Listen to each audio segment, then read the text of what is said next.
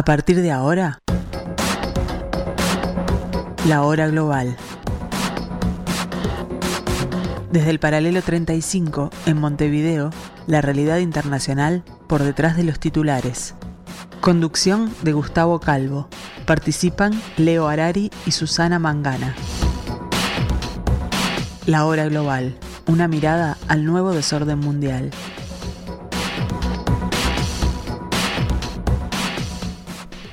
Muy buenas tardes amigos, bienvenidos al 1170 AM de vuestro dial, bienvenidos a la tarde de Radio Mundo, a esta parte de la programación de Radio Mundo que hemos ya dado llamar la hora global.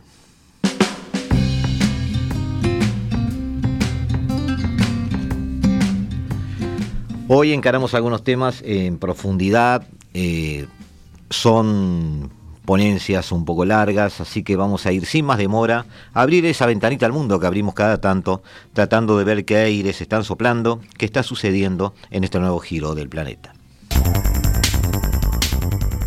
Pedro Sánchez ya está en China, donde mañana se verá con el presidente Xi Jinping. Sánchez ha hablado en un foro económico, el conocido como Davos Asiático, donde ha criticado duramente la invasión de Ucrania y ha elogiado el papel diplomático de China para frenar el conflicto. En presencia del primer ministro chino, Pedro Sánchez ha denunciado la agresión de Rusia a Ucrania y ha elogiado los esfuerzos diplomáticos de Pekín, eso sí, sin mencionar el reciente encuentro de Xi Jinping con Putin. Ha recordado que en menos de una semana ha estado con más de 40 líderes y que todos le han trasladado el mismo mensaje de que nadie quiere la guerra. Ha sido en el foro de Boao, en el conocido como Davos Asiático, ante más de 2.000 personas de 50 países. Uno de los objetivos de esta visita para el Ejecutivo es impulsar las exportaciones españolas ante un balance comercial en negativo y aquí Sánchez ha ofrecido a España como un socio fiable, abierto. Francia no cede, Macron tampoco, nuevos disturbios en la décima jornada de movilizaciones y protestas masivas contra la reforma de las pensiones que el Ejecutivo galo ha aprobado por decreto. La semana que viene la primera ministra comenzará una ronda de contactos con los sindicatos, un encuentro que se ve como un primer paso para tratar de frenar la mayor crisis del gobierno de Macron. La manifestación de París en esta décima jornada de huelga general se cierra con decenas de detenidos. Eh, uno de los puntos más conflictivos ha sido en esta Plaza Nación donde nos encontramos, el final del recorrido, donde se han efectuado numerosos enfrentamientos entre la policía y los manifestantes y también la policía, los agentes han efectuado numerosas cargas eh, con gases lacrimógenos. Había 5.500 agentes entre policías y gendarmes destinados a la seguridad y también un perímetro de seguridad antes de empezar la movilización en la que ya ahí han detenido a una veintena de personas cuando han registrado sus bolsas o mochilas. De todas formas, según las primeras impresiones, ha sido una manifestación en la que parece que ha habido menos actos vandálicos que en la del jueves pasado y que la policía habría hecho menos cargas, eh, sobre todo bajo esas críticas bajo las que están pues, de brutalidad policial y de excesivo uso de la fuerza. Zelensky invita a Xi Jinping a Ucrania, lo ha dicho el presidente ucraniano en una entrevista días después de que el líder chino se haya reunido con Putin en Moscú, al que presentó su plan de paz para Ucrania y su oferta para hacer de mediador. De esta propuesta va a hablar, por cierto, Xi con el presidente Pedro Sánchez. Ambos se van a reunir este viernes en Pekín. La llegada de nuevos tanques de países occidentales a Ucrania y los que se esperan en las próximas semanas, incluidos los de España, ha llevado al gobierno ucraniano a acelerar los planes para una contraofensiva. El mando militar ucraniano considera que esos carros de combate son imprescindibles para la ofensiva, sobre todo aquí en el Donbass, donde se sigue combatiendo intensamente, especialmente en Bakhmut. Los mercenarios del grupo ruso Wagner han logrado algunos avances en el centro de la ciudad y en el complejo industrial en las últimas horas. Mientras tanto, se está a la espera de ver cómo transcurre la visita del director de la Agencia Internacional de la Energía Atómica, Rafael Grossi, a la central nuclear de Zaporilla, la mayor de Europa, y que ha generado enorme preocupación en las últimas semanas y meses al estar ocupada por los rusos y temerse la posibilidad de un accidente nuclear. Cuando hace 13 meses las tropas rusas entraron en Ucrania, el mundo se sorprendió doblemente. Primero por la falta de escrúpulos de Putin y después por las respuestas sin precedentes de la comunidad internacional. recibieron a millones de refugiados en unos días, se les proveyó con toda la asistencia necesaria, en una semana el Tribunal Penal Internacional inició una investigación sobre crímenes de guerra. Crímenes que según Amnistía Internacional se han cometido en otros 20 países más ante la indiferencia del mundo. Estamos hablando, por ejemplo, de que Afganistán, gente de Afganistán, de Siria, eh, no ha sido recibida de la misma manera eh, como refugiadas en ningún país del mundo, en países europeos. Quizá el año 2022 fue un año más mortíferos para los palestinos con la de apartheid en Israel. Hipocresía, doble rasero denuncian desde la ONG, que también pone el acento en los derechos de las mujeres. Aunque ha habido avances en algunos países, en otros... El cuerpo de las mujeres, la forma en que visten, sigue siendo un campo de batalla para defenderlo y para ocuparlo por parte de los estados. Y en ese marco está el derecho al aborto, el acceso al derecho al aborto, ¿no? Preocupa también una sanidad cada vez menos accesible. Y en España la muerte, aún sin investigar, de miles de ancianos durante la pandemia o el pacto de silencio ante la tragedia en la valla de Melilla el 24 de junio. El gobierno de Israel comienza las negociaciones con la oposición después de que el primer ministro Benjamin Netanyahu aplazara su reforma judicial. Pero tras meses de protestas masivas, los manifestantes, lejos de ver esto como una victoria, continúan en pie frente a la sede de la presidencia israelí en Jerusalén. Hace tres meses comenzaron las movilizaciones sociales en contra de la reforma del Poder Judicial del primer ministro, que aportaría al Poder Ejecutivo el control del Comité de Nominación de Jueces. Desde entonces, cientos de miles de ciudadanos de todo el país han salido a las calles para mostrar su rechazo, provocando la fuga de empresas y parones en los aeropuertos. El presidente Isaac Herzog lleva semanas tratando de mediar y ha aprovechado esta ocasión para sentar en la mesa de negociación tanto al primer ministro como los líderes de los dos principales partidos de la oposición. La reforma del Poder Judicial también incluye una cláusula de anulación que permite que una mayoría simple parlamentaria revierta fallos del Supremo. Y aunque los detractores de Netanyahu ven esto como una amenaza a la democracia, este tiene gran apoyo entre los votantes de extrema derecha y el sector religioso. El partido de Netanyahu y sus aliados argumentan que los cambios son necesarios para reequilibrar los poderes entre los legisladores y el poder judicial, unos cambios que el primer ministro continúa queriendo hacer. Bruselas suspende el tercer pago de los fondos europeos a Italia, 19.000 millones de euros, y da un mes de plazo al gobierno de Meloni para cumplir las condiciones de ese pago. Según el gobierno italiano, la Comisión Europea quiere estudiar con más detenimiento tres medidas aprobadas por el Ejecutivo anterior, entre ellas las concesiones de licencias para gestionar los puertos. Italia es el mayor beneficiario del mecanismo europeo, del que tiene asignados más de 200.000 millones entre ayudas y préstamos.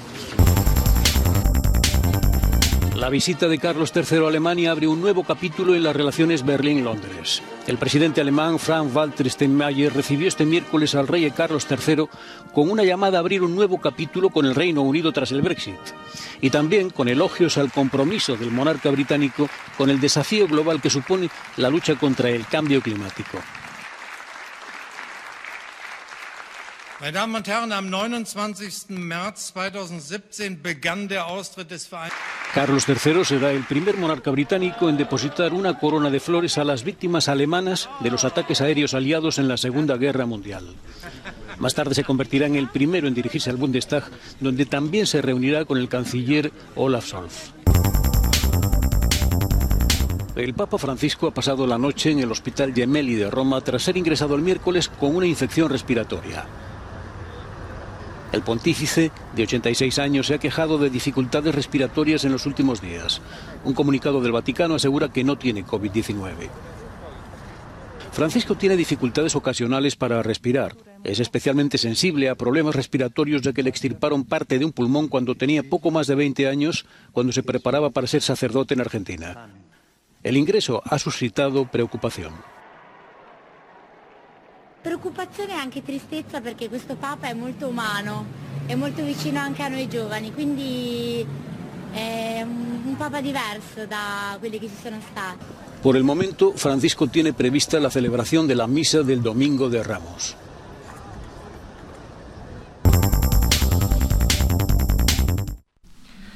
Bueno, más o menos amigos, esto ha sido lo que hemos visto suceder en este giro del planeta, como digo siempre, en este jueves 30 de marzo, eh, último jueves del mes, se nos va marzo, se nos va el tercer mes del año, este año 2023 que está raudamente avanzando. Eh, en nuestro caso, hacer referencia a simplemente algunas cosas que sucedieron de las cuales no hemos tenido tiempo de comentar. En particular la cumbre iberoamericana, este, de la cual tuvimos alguna participación en alguna mesa, pero no directamente aquí en el programa. Recordemos que se celebró en Santo Domingo, que es la eh, vigésima octava cumbre iberoamericana de jefes de Estado y de Gobierno. Recordemos que esta vez estuvo enfocada en las problemáticas de cambio climático, de revolución digital y justicia social, eh, marcada en este momento eh, la región por un predominio de gobiernos de este, un sesgo ideológico de izquierda, progresistas, como se, se, dice hoy. La, la, cumbre logró concretar algún plan de acción de cooperación, pero estuvo también marcada por algunas ausencias notables y cierta inoperancia a la hora de este, proponer o llevar a cabo propuestas completas. Este, tiene más de 30 años de antigüedad esta, cumbre, hay que decir que se ha diluido en el tiempo, tiene más de 20 estados, son 22 estados miembros.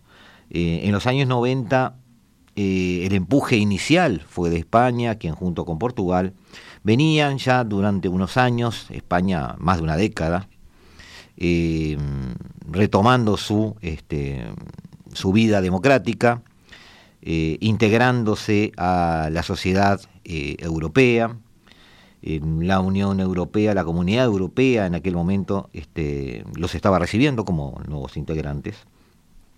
El bloque se pasaba, se, se convertía en esos momentos a Unión Europea y ya se estaba hablando de una cierta unión monetaria. España y Portugal, aprovechando aquellas circunstancias favorables, aprovechando su protagonismo dentro del continente europeo, eh, tuvieron a bien presentarse como los interlocutores naturales, válidos, dentro del este, mecanismo del mercado común eh, frente a las, las naciones latinoamericanas. Para ello tuvieron alguna disponibilidad muy importante de fondos que le permitieron consolidar mecanismos eh, como las cumbres iberoamericanas, eh, creando incluso una Secretaría General que fue fundada ya en el 2003 y que hoy tiene oficinas en Lima, en Montevideo y en México.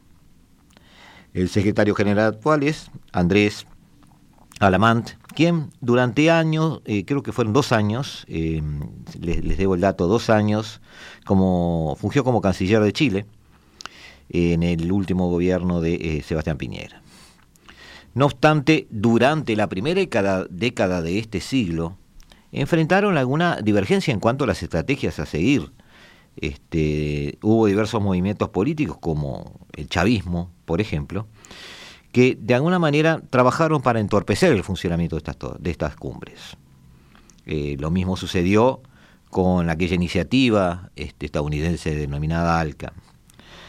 Eh, la revolución bolivariana de Hugo Chávez, yo recién me refería a ellos, este, y, muchos de sus socios lucharon también por implantar nuevos esquemas de cooperación regional em, bajo su em, sesgo ideológico, podríamos decirlo de esa manera, una especie de afinidad ideológica que podría aceitar las relaciones entre los estados, pero que tenía como defecto esa inmediatez que no tenía en cuenta las posibilidades de cambios o de, futuros divergentes, en el caso de eh, que los países pudieran cambiar de opinión o mantener una estrategia diferente en el futuro.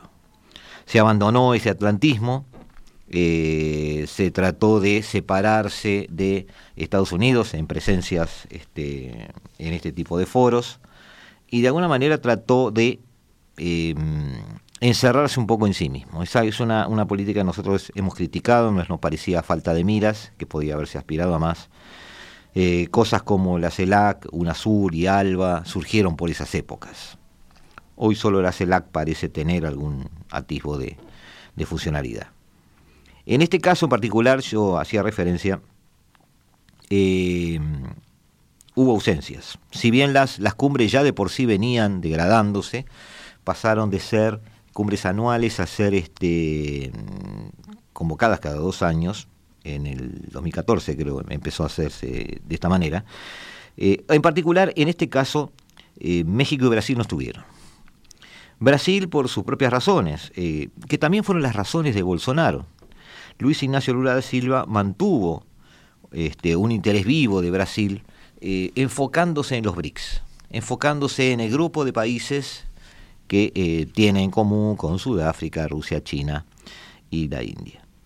este, este grupo, hoy capitaneado por China, es el gran foco de atención al cual Lula quiere eh, poner su lupa y estar allí y tener cierto protagonismo, volviendo un poco a su estrategia del pasado. Eh, también, como dijimos, Bolsonaro apostó un poquito a lo mismo, así que en realidad la cumbre iberoamericana, desde el punto de vista del brasileño, hace ya algunos años que no tiene este, el empuje, la presencia o el apoyo que desearía.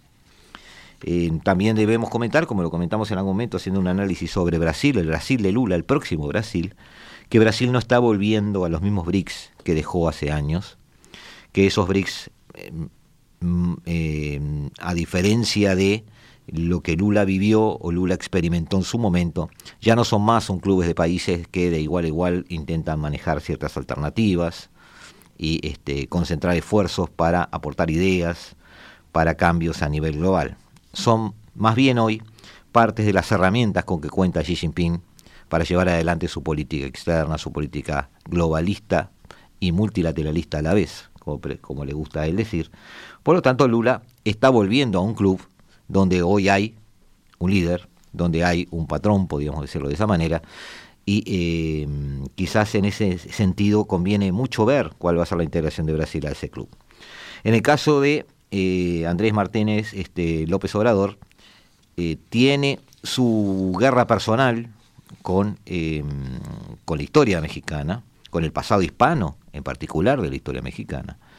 Y por lo tanto, em, su discurso antiimperialista, este, demonizador, este, ubicando al mayor de los demonios en tierras mexicanas bajo el nombre de Hernán Contés, eh, mientras es, por otro lado, una eh, un presidente que tiende puentes a Putin o a Trump, eh, no, no, no, no, no calzaba su presencia en este tipo de cumbres, eh, más que nada porque uno de los voceros de España, el propio rey Felipe VI, no había hecho lo que AMLO necesita para poder estar presente en estas cumbres, que es pedir disculpas por el pasado colonizador. por otro lado, también AMLO tiene sus propias batallas personales dentro de Latinoamérica, se negó a traspasar al Perú la presidencia del mecanismo de cooperación este, del Pacífico, Alianza para el Pacífico. Por lo tanto, la presencia de él iba a tener muchas rapideces en, los encuentros bilaterales o multilaterales. Él considera el gobierno de Díaz Bularte como ilegítimo o un gobierno que de alguna u otra manera ejerció una especie de golpe de Estado. Cosa que también Gustavo Petro, de Colombia, eh, coincide en señalar. Eh, él fue muy duro con la destitución de Pedro Castillo en su momento. Vamos a hablar un poquito de eso más adelante. Pero Petro jugó un papel bastante más constructivo en, esta, en este foro, intentando alentar, este, como lo hizo Pedro Sánchez también, encuentros paralelos. Este, fue un foro progresista junto con Alberto Fernández, con Boric y con aquellos líderes que pudieran tener una afinidad este, ideológica para tratar de marcar una presencia internacional, que es una actitud diferente, obviamente, a la de AMLO. Es importante ver que eh, el propio Boric, ya que lo he mencionado, también actitud, tomó una actitud positiva en cuanto al relacionamiento del foro o de los presentes en el foro con gobiernos que podrían tacharse de autoritarios. Este, el gran problema en las mesas de discusiones obviamente eran Cuba, Venezuela, Nicaragua y también El Salvador. En el caso de Boris fue bastante claro en este, condenar a aquellos este, países como eh, Cuba o Venezuela que pecan de autoritarios y de alguna manera se ganó un cierto lugar a la hora de las discusiones, del aporte de ideas y de poner atención a sus discursos. Hablamos recién de un foro progresista paralelo en esta región este, que Pedro Sánchez eh, quiso llevar adelante la presidencia española de la Unión Europea es un gran aliciente, para este, un gran imán para este tipo de, reuniones paralelas. Eh, la, cumbre entre CELAC y la Unión Europea está cerca, es en, las próximas semanas o algún mes más. Y tanto Pedro Sánchez como Josep Borrell, eh, incluso como Felipe VI, se han esforzado bastante en revitalizar esta cumbre iberoamericana, teniendo en cuenta eh, la posible vuelta a ser ese, eh, como dijimos, ese intermedio, ese mm, país de contacto entre Latinoamérica y Europa. No hubo, en cambio, eso sí hay que, hay que señalarlo, ninguna mención específica a Ucrania, en particular, aunque todos condenaron la guerra y este, se afiliaron a la soberanía de los estados como un bien a preservar y a defender. Conclusiones que se pueden sacar de estas cumbres, que se están eh, diluyendo lentamente, eh, sigue manteniendo en alguna medida su vigencia, lo vemos a pesar de esas dos ausencias, por la masiva presencia de los demás. Al igual que otros esquemas de cooperación regional, tiene ausencia de genuinas políticas de Estado, más bien son una contraposición de visiones eh, cortoplacistas de los gobiernos que están ocupando los sillones este, de presidenciales, según el caso, en cada uno de los países. No hay una mirada este, a largo plazo, ni siquiera a mediano plazo, eh, que contemple una, visión no ideológica del continente, una estrategia este, de desarrollo, una estrategia de mayor protagonismo. Eh, al día de hoy el interés eh, por generar espacios como la CELAC, digamos, es válido, porque en esos espacios quizás sí se puede llegar a este tipo de soluciones. Son bastante complacientes con las dictaduras regionales, eso es cierto. Eh, predomina el auge político y comercial en, algunos de ellos, y las presencias de China y Rusia se hacen sentir quizás demasiado porque quita espacio y quita atención a resolver los problemas que son intrínsecamente latinoamericanos. Esto impone una competencia que va desmedro de, defensa, de la defensa de la democracia, obviamente, eh, esa competencia paralela que los presidentes no mencionan, pero que están desde sus países alentando en cuanto a quién hace más negocios con China o quién no. Al final del día, un compromiso claro con las democracias, con las democracias liberales en particular, con Occidente, eh, con estrategias eh, fundadas en ciertos valores comunes, o por lo menos estrategias comunes, sigue siendo el gran debe de este tipo de cumbres, a las que seguiremos asistiendo, pero aparentemente, por lo menos a corto plazo, de las cuales no extraeremos demasiado. Nos vamos amigos unos minutos, nos volvemos a encontrar aquí en el 1170M de vuestro dial, aquí en la tarde de Radio Mundo en la hora global.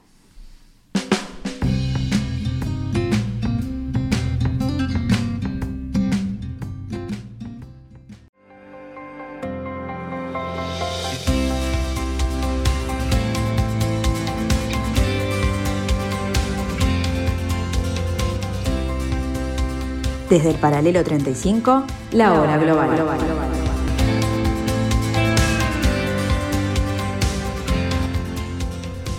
Seguimos amigos, seguimos en la tarde de Radio Mundo en el 1170M de vuestro dial. Seguimos tratando de interpretar este nuevo desorden mundial. Hacíamos referencia recién a Perú y es bueno traer este, un artículo que me llamó la atención anoche del país de Madrid que hace referencia a Perú como advertencia, donde tomaba eh, la deriva de la democracia peruana como una llamada de advertencia al continente cuidando eh, aquellas razones o aquellos deseos, mejor dicho, aquellas razones por las cuales eh, los pueblos empiezan a, perder un poquito la paciencia y empiezan a darse no solo problemas en las cúpulas de los gobiernos, sino también una serie de protestas que van increyendo de una manera eh, bastante notable, bastante notoria y, que son parte hoy eh, del problema también en cuanto a la gobernabilidad.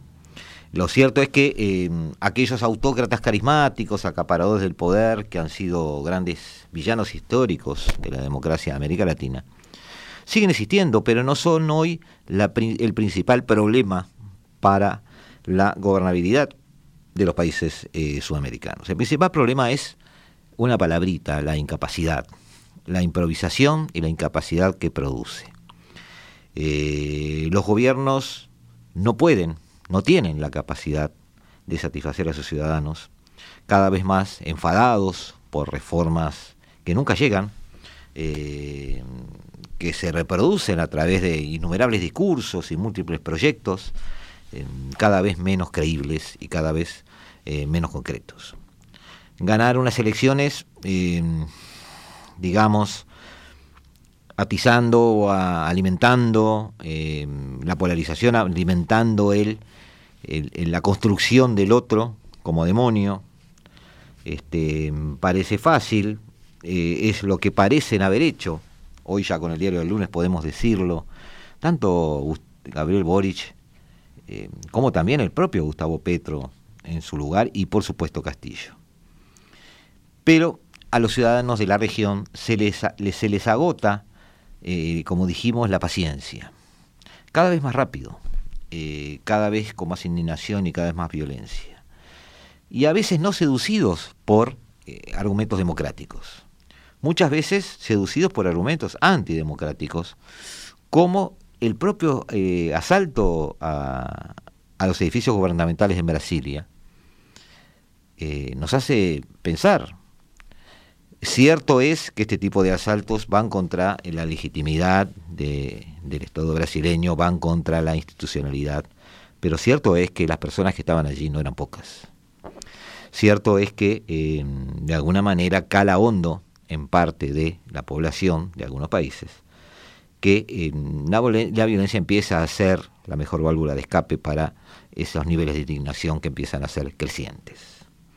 Las protestas peruanas en particular, tras el suicida, diría yo, y, fallido autogolpe de Pedro Castillo, este, la toma de posesión de la presidenta Dina Bularte, se han, han alimentado, se han, eh, se han multiplicado, digámoslo así.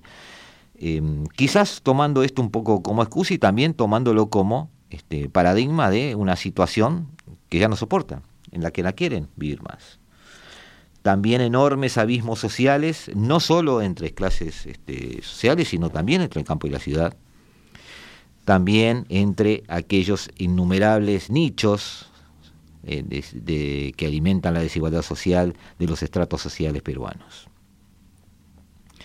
Además, eh, yo en aquel, momento se me había consultado sobre el tema de, Perú y de Dina Bularte, señalaba que el peaje que tiene que eh, pagar la Presidente, que es, es su asimilación o su identificación con los hechos de violencia, es un peaje que va rumbo a la única forma de llegar a una estabilidad y a un equilibrio, es restaurar el orden, con todo lo que eso significa. Eh, lamentablemente, este, a veces ese, ese trasiego, ese camino, lleva implícito este, actos de violencia que son este, indefendibles, pero que lamentamos decir que están presentes en casi todos los países cuando se da un quiebre o un, amague de quiebre institucional como este. Los, los tiempos democráticos en América no son muy buenos en ese sentido, pero debemos rescatar que mal que bien todas estas tormentas se capean eh, a bordo del barco de las constituciones y manteniendo una cierta legalidad o apariencia de legalidad, que por lo menos muestra un cierto respeto hacia el concepto constitucional, legítimo, representativo y republicano. Las dictaduras de Venezuela, Nicaragua y Cuba no han retrocedido, en realidad eh, siguen allí. Em, el Salvador camina por ese camino, digamos, recorre ese camino, este, bajo un descomunal aplauso popular. Eh, México, Brasil y Bolivia sienten la presencia de líderes carismáticos, pero quizás un poco la antigua, es decir, con una concentración de poder en la toma de decisiones que hace prever no gobiernos asambleístas o conciliadores o, buscando los consensos, sino más bien este, una toma de mando. En el caso de México ya queda menos tiempo, el opresor Obrador ya tiene fecha de, de salida del gobierno, pero en el caso de Brasil y Bolivia siguen presente ese tipo de líderes que, como en otros tiempos, apuestan más al hombre que al sistema. Cualquiera de los eh, indicadores que evalúan las democracias en el continente, cualquiera, indican por lo menos eh, una situación de estancamiento, donde las democracias no están avanzando. No digamos que están retrocediendo del todo, pero realmente no están avanzando. Eh, la dispersión de los agentes este, políticos yo hacía referencia el otro día no a la polarización, que no me preocupa tanto, sí a la fragmentación política. A más de 20 20 partidos que se presentan en Perú, 11 con representación parlamentaria cercana a la presidencia, 17 en total, eh, líderes que no pasan del 15-16% de votos. Ese tipo de cosas son las que hacen peligrar las democracias y ese tipo de cosas son las que alimentan la formación de coaliciones que no tienen sustento, que terminan manejándose como una especie de fetiches con pies de barro. Le pasó a Boric, donde toda su campaña este, se centró en un odio casi visceral por sus enemigos políticos, descuidando incluso muchos argumentos ideológicos que Boric tenía a su favor. Pero la lupa puesta en José Antonio Cast, en el caso de Chile, bueno, Jair Bolsonaro en Brasil, la propia Keiko Fujimori en Perú, este, hizo que eh, fueran después incapaces de eh, gobernar lo que les quedó. No tienen mayorías parlamentarias, todas las reformas ambiciosas que promulgan en sus programas nunca serán llevadas a cabo.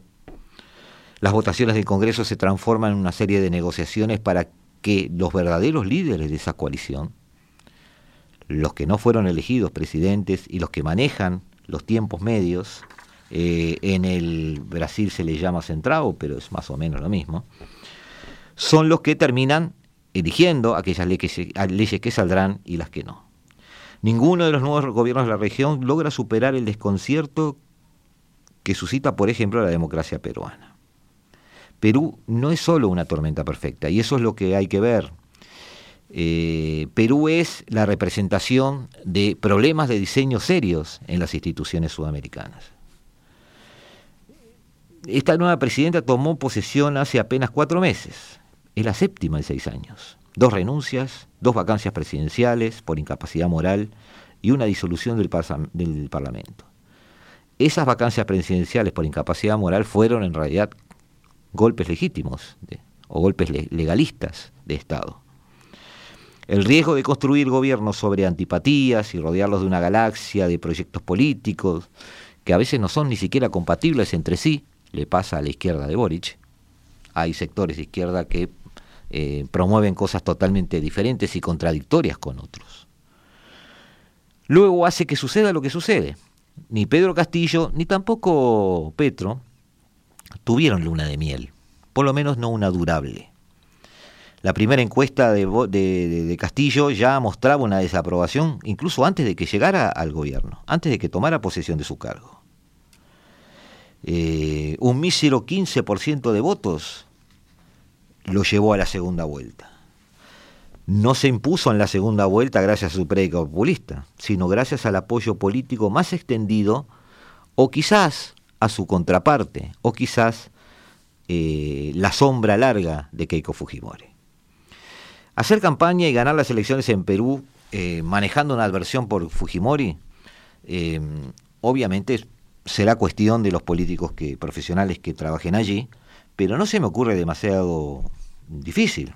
Dos candidatos diferentes, un ex militar criollo, que algunos tenían miedo de que fuera chavista, como Yanta Humala, un ex banquero de Wall Street con apellidos eh, polacos y franceses, Pedro Pablo Kuczynski Godard, ya lo habían derrotado antes. Fujimori es este, una figura que aglutina votos pero también los espanta. Un maestro rural que se parecía a la mayoría de los peruanos seguramente la aplastaría según este, los cálculos previos. Pero aún así Pedro Castillo estuvo a punto de perder. Eh, en análisis de estos artículos que estuve leyendo y en análisis de algunos analistas peruanos también, una frase puede sintetizar eso. La improvisación daba más miedo que su radicalismo el no saber a dónde se encaminaba porque existía la sospecha de que él tampoco lo sabía. Esas coaliciones formadas luego de esa fragmentación también generan, tanto en Chile como en Perú, una gran pregunta. ¿Son coaliciones formadas alrededor de un líder que va a ir a una segunda vuelta y se va a transformar en un reformador o un líder político al cual seguir? ¿O es una arquitectura electoral armada eh, alrededor de quien obtuvo más votos y que termina siendo este, un peón útil a un conglomerado político que de otra forma no llegaría al poder y entonces cabe otras, caben otras preguntas que son ¿quién manda allí? Manda Boric en su coalición, manda Castillo en la suya.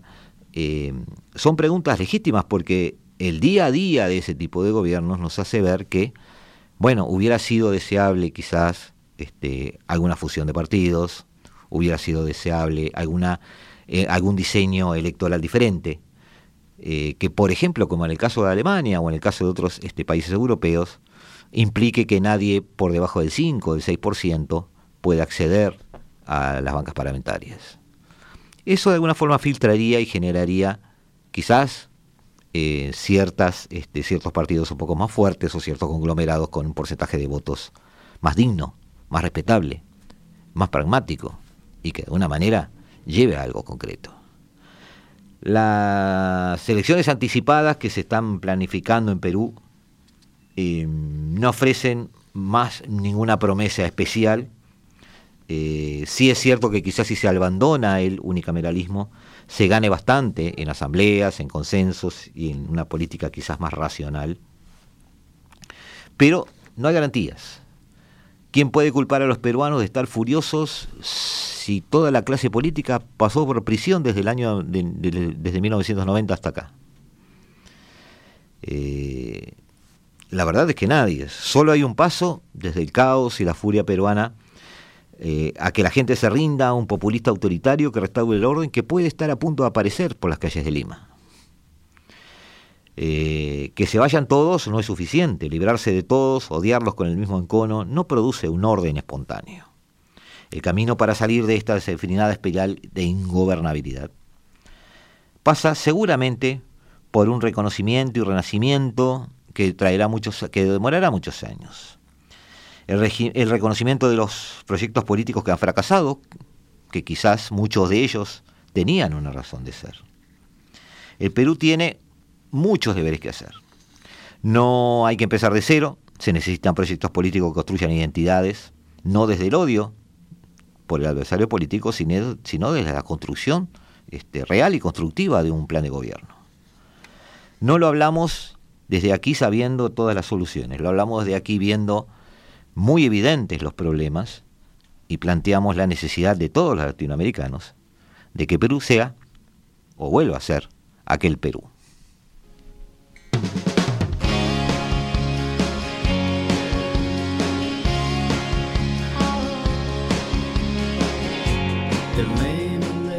Volvemos amigos dentro de unos minutos, seguimos Seguimos aquí en Radio Mundo, seguimos aquí en 1170 AM de vuestro dial, seguimos en la hora global.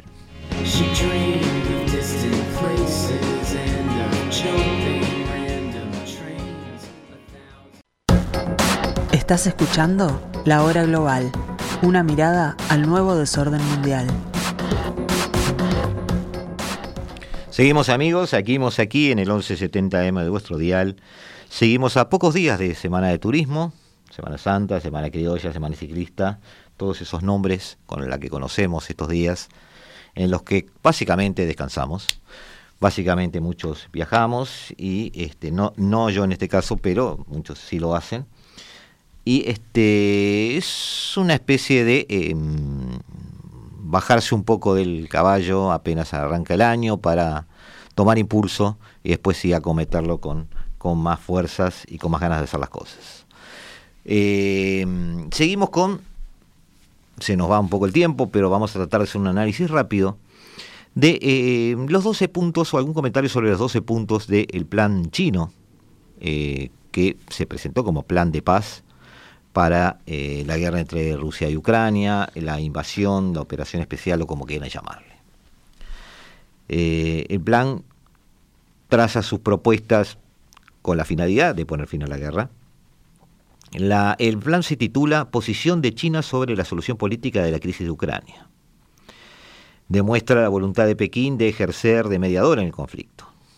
Lo presentó el 24 de febrero, un año, justo un año en la fecha en que se cumplió un año de la invasión. Y eh, Rusia, Ucrania y Occidente no han eh, acogido el plan con el mismo entusiasmo. El líder ruso, Vladimir Putin, aplaudió la iniciativa. No comparte algunos de los puntos pero eh, no le molesta el protagonismo de Xi, le parece que puede haber una base para negociar porque le interesa, como a, toda, a todo líder que comienza una guerra, este, cumplir con los objetivos políticos, más allá de los militares. Volodymyr Zelensky, el líder ucraniano, no se ha negado a discutirlo, entiende que China es un actor imprescindible, ha invitado incluso al líder Xi Jinping a visitarlo en Kiev. Eh, Occidente sí ha cuestionado el plan. Y la OTAN y la Unión Europea, por separado, ven con recelos las intenciones chinas. Pekín nunca ha condenado la invasión directamente. Todos recordamos la frase de esa amistad sin límites que se prometieron Putin y Xi pocos días antes de la invasión. Obviamente Xi busca ganar prestigio, defender sus prioridades en política internacional. Este, en realidad, si nos atenemos a los hechos, China es el único integrante del Consejo de Seguridad de las Naciones Unidas que ha propuesto un plan de paz. Por lo menos el único de los cinco miembros permanentes. Todo eso se enmarca en una estrategia china de presentarse como un país pacífico y mediador en conflictos y además eh, ha realizado ya también alguna mediación, como la reciente, que es la más famosa, entre Teherán y Riad, donde Irán y Arabia Saudita eh, reactivan relaciones diplomáticas. Pero también sus trabajos en el Cuerno de África, donde ha logrado ciertos acuerdos entre países. China considera que la estabilidad global es imprescindible para su expansión económica. Entonces, es sincero en eso. China quiere la paz, la necesita, porque China crece en la paz. El punto uno de, este plan de paz es respetar la soberanía de todos los países, el derecho internacional universalmente reconocido, incluyendo los propósitos y principios de la Carta de las Naciones Unidas. Debe ser estrictamente observado. La soberanía, la independencia y la integridad territorial de todos los países deben ser efectivamente defendidos. Todos los países, sean grandes o chicos, fuertes o débiles, son miembros iguales de la comunidad internacional. Ese respeto a la soberanía es uno de los principios fundamentales de la Carta. China, debemos recordar que no ha reconocido la anexión rusa de Crimea y tampoco de los territorios ocupados en el este de Ucrania. Sin embargo, no aclara si cree que Rusia debe renunciar a las demandas territoriales, pero China puede argumentar que no debe aclararlo, simplemente fijar una posición que después los protagonistas en el terreno podrán tomar o no. El segundo punto habla de abandonar la mentalidad de la Guerra Fría. La seguridad de un país no debe conseguirse a expensa de la de otros. Condena entonces esa especie de suma cero de la seguridad, donde eh, yo gano solo si tú pierdes. Los intereses y preocupaciones de seguridad legítimos de todos los países deben ser tomados en serio y abordados adecuadamente. No existe una solución simple a un problema complejo. Todas las partes deben, siguiendo el concepto de seguridad común, integral, cooperativa y sostenible, y teniendo en cuenta la paz y la estabilidad duraderas del mundo, todas deben, decía, ayudar a forjar una arquitectura de seguridad europea equilibrada, eficaz y sostenible. Suena bastante bien. De hecho, de hecho, es una crítica implícita a Occidente, quien se ha movido en este eh, toma y daca con criterios geopolíticos muy propios de la Guerra Fría. China ha acusado a Occidente de alentar la guerra con sus envíos de armas a Ucrania y la ampliación de la OTAN hacia el este de Europa. No estamos hablando solo de la ampliación previa, que podría ser tomada como una provocación, sino el, aumento de envío de armas durante la propia guerra. También ha criticado las acciones occidentales. El punto 3 habla de cesar hostilidades. El conflicto no beneficia a nadie, las partes deben, mantener deben mantenerse racionales y actuar con moderación. Todas las partes deben apoyar a Rusia y Ucrania a trabajar en la misma dirección e intentar este, alcanzar un alto al fuego integral. El punto 4, en consonancia con el 3, habla de reanudar las conversaciones de paz. El diálogo y la negociación son la única solución viable a la crisis de Ucrania. Todos los esfuerzos conducentes a la solución pacífica deben ser alentados y apoyados. Estos dos puntos, cesar hostilidades y reanudar conversaciones, piden pausar los enfrentamientos y retomar negociaciones. ¿Por qué? Porque estamos acostumbrados, al contrario de lo que los oyentes pueden suponer, a que durante las guerras las conversaciones no se cortan, no se suspenden. Los contactos diplomáticos siguen vivos porque todos los países que están en un conflicto tienen que tener puentes tendidos o una línea telefónica al otro lado de la cual tengan con quién hablar y con quién negociar llegado el momento. Pero en este caso sí sucedió. No hay comunicación entre Kiev y Moscú. Y eso preocupa. Y entonces estos dos puntos el de cesar hostilidades, que parece un poco irreal hoy, pero el reanudar conversaciones, que siempre fue parte de lo racional de la guerra, si es que hay una parte que es eh, nos parecen de, recibo, nos parecen este, difíciles de implementar, pero con mucho sentido común. El punto 5 habla de resolver las crisis humanitarias, todas las medidas conducentes a aliviar las crisis deben ser alentadas y apoyadas. Operaciones humanitarias han de seguir los principios de neutralidad, la integridad de los civiles debe ser protegida, eh, proteger a los civiles en el punto 6 y a prisioneros de guerra, eh, habla de corredores humanitarios, pero tomar todo esto bajo el paraguas de la ONU, bajo el paraguas de las Naciones Unidas, que pudieran desempeñar corredores humanitarios que funcionen, es decir, eh, eh, aboga aquí por un punto de vista pragmático. Las consecuencias humanitarias de la guerra sabemos que son terribles. China no condena los indicios de que los rusos han cometido crímenes de guerra en masacres como la de Bucha o la deportación de niños ucranianos a Rusia. Eh, que ya como vimos fue señalado por la Corte Penal Internacional. El plan de paz chino sí menciona el intercambio de prisioneros, uno de los pocos asuntos en los que Rusia y Ucrania han llegado a acuerdos en los últimos años. China apuesta, sin mencionar temas candentes, a tratar de que miremos hacia adelante. El punto 7 habla del riesgo nuclear, mantener la seguridad de las centrales nucleares. El punto 8 reducir los riesgos estratégicos. Las armas nucleares no deben ser utilizadas y las guerras nucleares no deben ser libradas. Hay que oponerse al uso o a la amenaza de uso de, armas nucleares. Hay que prevenir la proliferación nuclear y evitar las crisis nucleares. Estos puntos eh, hablan de un riesgo que vemos todos y que curiosamente diplomáticos tanto rusos como ucranianos han mencionado y no parece haber un apuro por Rusia por usar este, armas tácticas, ni siquiera armas tácticas nucleares. Y, no parece haber este, una preocupación en Kiev de, que eso sea algo inmediato, a, más allá de su propaganda bélica. ¿no? Este, de todas formas, las, las que se llaman amenazas nucleares de Rusia, que alguna prensa ha recogido, sí de alguna manera en el punto 8 están eh, criticadas por China al proponer esto. Los puntos 9, 10, 11 y 12, para rematar, hablan de, en el caso del punto 9, facilitar las exportaciones de cereales. Ya vimos algo de eso. Ya hubo un acuerdo entre Ucrania, Rusia, con la intervención de Turquía en su momento, este, para eh, poder extraer el, trigo ucraniano del Mar Negro. Eh, insiste en la importancia del acuerdo de grano, el pacto más relevante alcanzado por Rusia y Ucrania hasta ahora. Este, recordemos que ambos son dos de los mayores productores de cereal del mundo, por lo que su exportación es crucial para la seguridad alimentaria de países que lo necesitan, como África, Egipto, Somalia o Líbano. Punto 10, poner fin a las sanciones unilaterales, un palo Occidente. Punto 11, mantener estables las cadenas industriales y de suministro, algo necesario aunque no lo digan. Y punto 12, promover la construcción o la reconstrucción post-conflicto.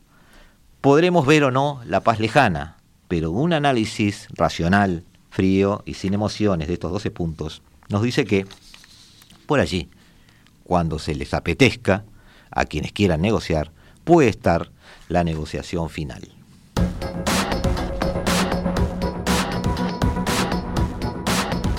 Y ahora sí nos vamos. Y nosotros, como cada martes y cada jueves a las 15 horas, volveremos a estar aquí la semana que viene y los invitamos a que nos acompañen, como siempre, en esto que dimos en llamar la hora global. Que viva la radio.